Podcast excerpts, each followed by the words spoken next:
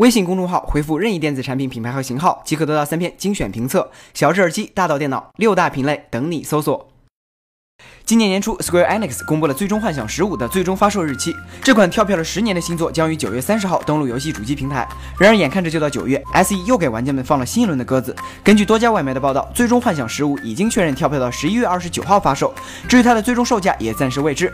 据说这款游戏的时间达到了四十个小时，花上四十个小时看满屏的杀马特，顿时感觉身体被掏空。除了游戏的开发经常跳票，技术性质的推迟也是常有的。比如英国打造的 Airlander 十飞行器，就在首次试飞的最后一刻宣布了推迟。这个飞行器外界称作“飞天屁股”，是目前全球最大的飞行器。它的身长为九十二米，相当于一个足球场大小。改装之后可以容纳四十八名乘客，并连续飞行五天。跟一般的飞机不同，它不需要跑道，而且能够在水面、沙漠甚至冰面上着陆。它的首次飞行原本被安排在今天，但由于技术问题被推迟，而且下次试飞时间也暂时未知。既然看不了飞天屁股，不如先打一局屁股先锋吧。当然了，科研类的项目因技术而推迟是可以理解的，比如 SpaceX 的火箭发射，最初也常因技术问题在最后一秒被叫停。不过随着他们的司机，呃，不是技术人员越来越熟练，之后的发射很少出现差错。而且就在今天，SpaceX 再次顺利发射了猎鹰九号火箭，并成功在海上平台回收，这已经是他们今年第四次成功在海上回收火箭。嗯，估计再收集三枚就可以召唤神龙了吧。而在新技术方面，微软与 MIT 的研究人员开发出了一款名为 Dual Skin 的智能纹身。研究报告中提到了它的三个用处：可以将皮肤变成触摸板，可以根据温度变换颜色，以及通过 NFC 分享数据。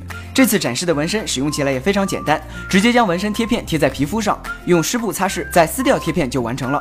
这个纹身贴片未来还会有各种各样的图案加入，说不定未来又要回到杀马特的时代了。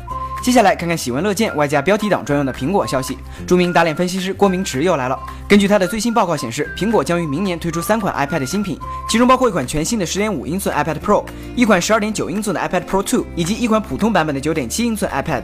郭明池表示，新品的设计将会迎来较大的变化。至于发布时间，以苹果的惯例，应该依然是三月份。虽然不排除郭明池的分析有打脸的嫌疑，但也不可否认 iPad 现在越来越尴尬的定位。新品方面，Android Please 独家放出了下一代 Nexus 的真机谍照。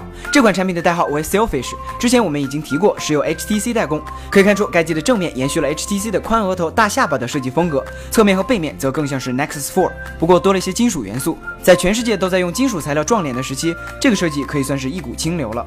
最后来看看国内的消息，中国联通今天发出声明，表示尚未进行实名认证的联通用户将于八月二十五号起被强制停机。